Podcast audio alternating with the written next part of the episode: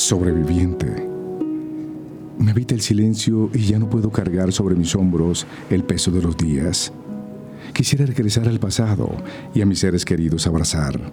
Quisiera disfrutar de nuevo la magia de la yurá y sentir el dulce aroma de las flores en Perico y Pantanillo.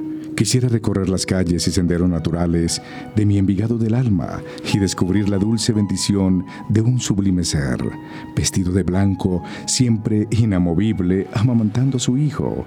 Allí, en el monumento a la madre, la vida también renace. Aunque naveguemos por la pandemia de rostros solitarios, silenciados por el virus implacable de la indiferencia.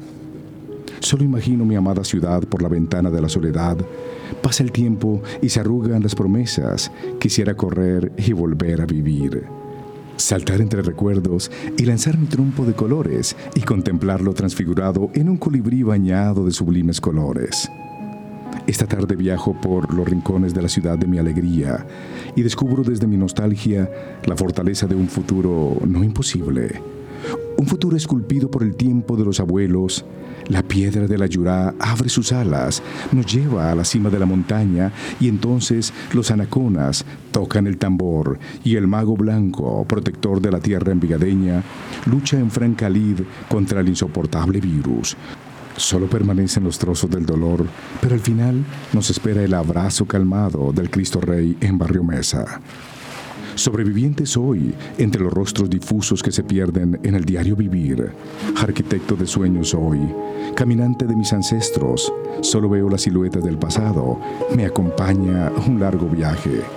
Me detengo plácidamente en el Parque de las Ceibas, reposo mi dura existencia y escucho el susurro de Bolívar. Siento el canto de la libertad. Bandada de palomas despiertan el sonar de Gertrudis la Magna. Nada es imposible para quien ama. Hasta la misma muerte se escabulle cuando la vida llama. La hecatombe de la barbarie se desvanece y renace el tiempo en la tierra del mago de otra parte. Brilla la vida, brilla como fecundidad.